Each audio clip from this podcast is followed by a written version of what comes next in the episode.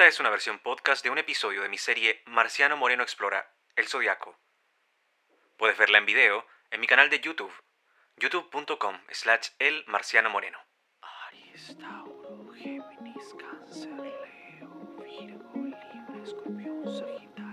Diferentes culturas en todo el mundo han mirado los cielos y han plasmado en ellos sus símbolos, deidades, mitos y tradiciones.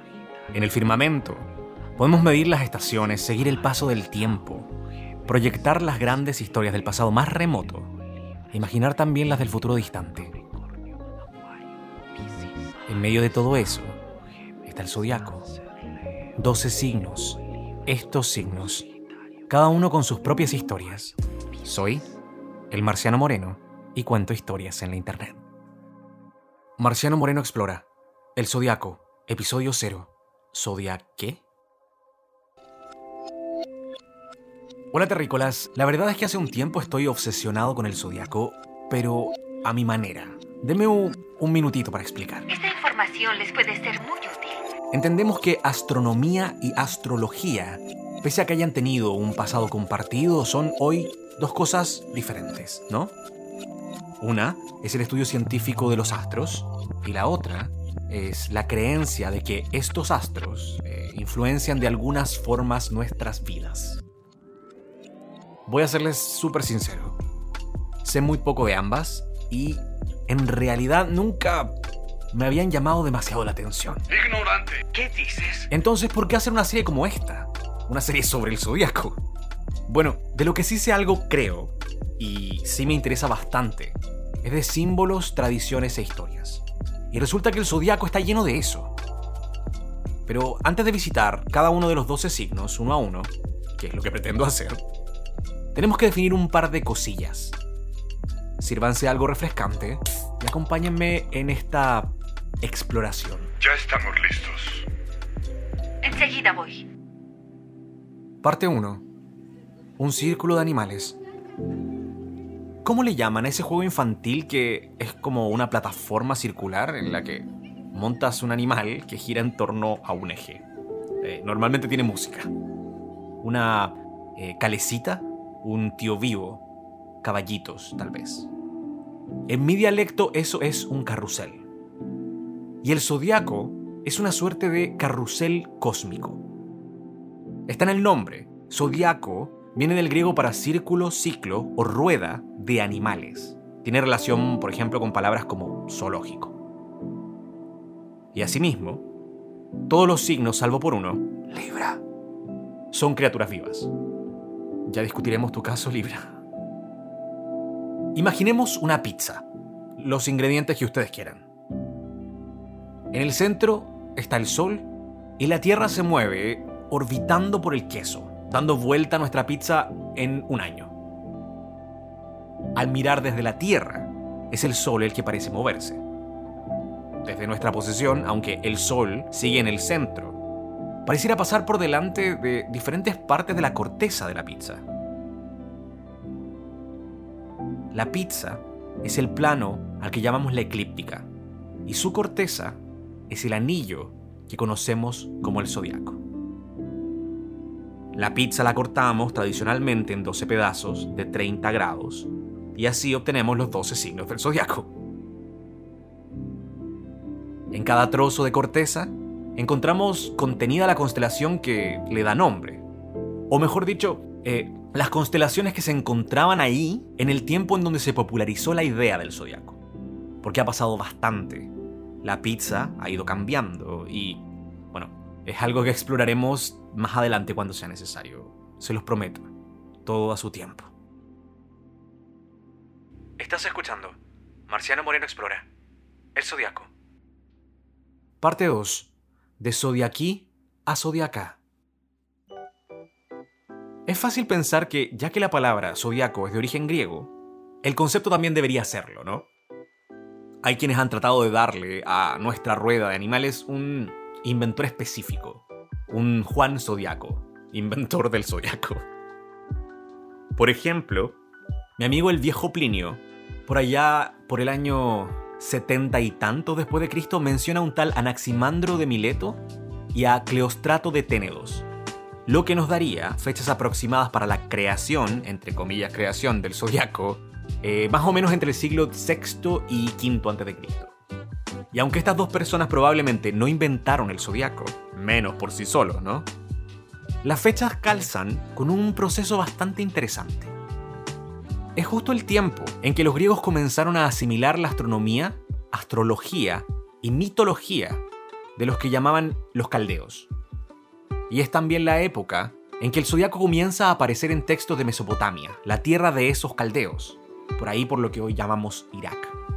La mayoría de las fuentes dicen, entonces, que el zodiaco se originó allí, en Mesopotamia, entre los ríos Tigris y Éufrates, y de que ahí pasó a los griegos.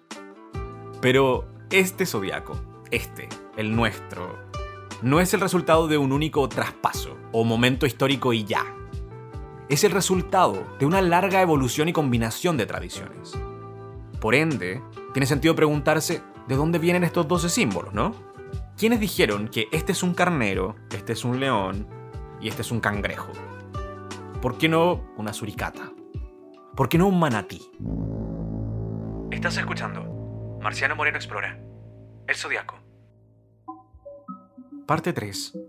Michael Jordan in the Sky with Diamonds. Hace varios años atrás, con un grupo de amigos, viajamos al Valle del Elqui en Chile. Ahí, el cielo estrellado se ve maravilloso.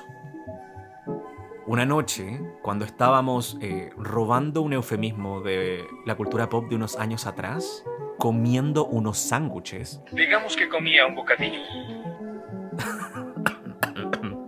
Eh, recuerdo mirar hacia arriba y decir en voz alta, Oye, esas estrellas se parecen a Michael Jordan. la verdad es que no sé qué estrellas eran y aunque lo he intentado, no, no he vuelto a verlo. Lo he intentado, lo prometo. ¿Lo has encontrado? Pero durante esos días, las personas con las que estaba me, me confirmaron haber visto, con la misma combinación de estrellas, al ex Chicago Bulls volando por el cielo. Ese mismo ejercicio ha sido común a las culturas de todo el mundo, y es muy anterior al zodiaco. Probablemente una de las invenciones más antiguas de la cultura humana. Las constelaciones fueron primero. Antes del zodiaco, los antiguos babilonios ya estaban, como los nerds que eran, registrando asterismos, el nombre snow para constelaciones, y llamándoles con nombres de dioses, animales y actividades cotidianas. En Grecia, Homero ya mencionaba a Orión y la Osa Mayor para el siglo VIII a.C. Dime más, quiero conocer todas las constelaciones. Bueno, esa es Jerry el vaquero. Y eso que parece una sartén es Mickey el vaquero. Y aunque tenemos parte de ese material, la verdad es que es súper difícil decir con seguridad en dónde se originó cada signo zodiacal. Por ejemplo, a ver, los egipcios tenían constelaciones con imágenes similares a las de este zodiaco. Pero no siempre con las mismas estrellas. Tenían un toro que no era Tauro, una diosa escorpión que no era Escorpio, y un león que, bueno, ese tal vez era Leo. Está más que claro que toros, leones y escorpiones eran comunes en el imaginario de Sumeria. Seguimos en la misma zona de Mesopotamia.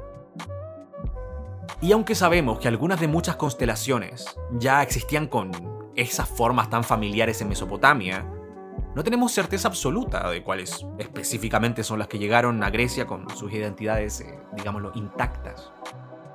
Para cuando Don Ptolomeo escribió su Almagesto, Almagesto, Almagesto, bueno, como sea, en el siglo II, los griegos ya le habían dado las identidades que conocemos a los 12 signos.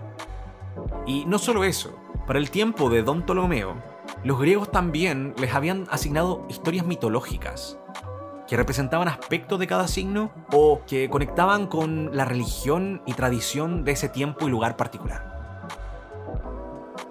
Para ir cerrando, cada episodio de esta serie, de Aries a Pisces, se va a enfocar en uno de los signos tratando de encontrar su origen y compartir estas historias que normalmente se le asocian, ¿sí?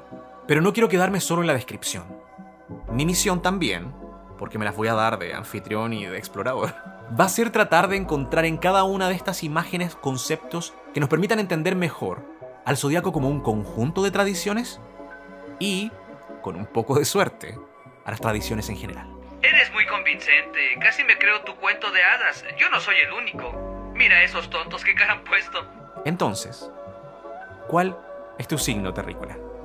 Bueno, en ese caso, pongámonos en marcha, ¿les parece? El primer episodio, Aries se encuentra galopando en camino.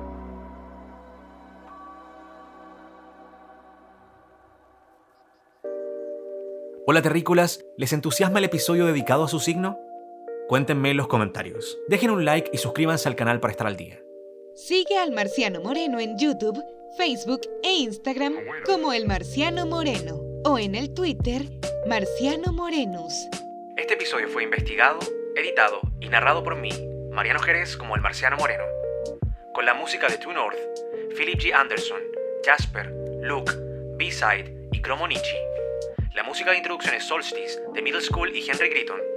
Y ahora estás escuchando Equinox de Chris Masuera. Toda la música cortesía de Chill Hop Music. Para más música como esta, visita chillhop.com, c Mi nombre es el Marciano Moreno y nos vemos muy pronto, terrícolas.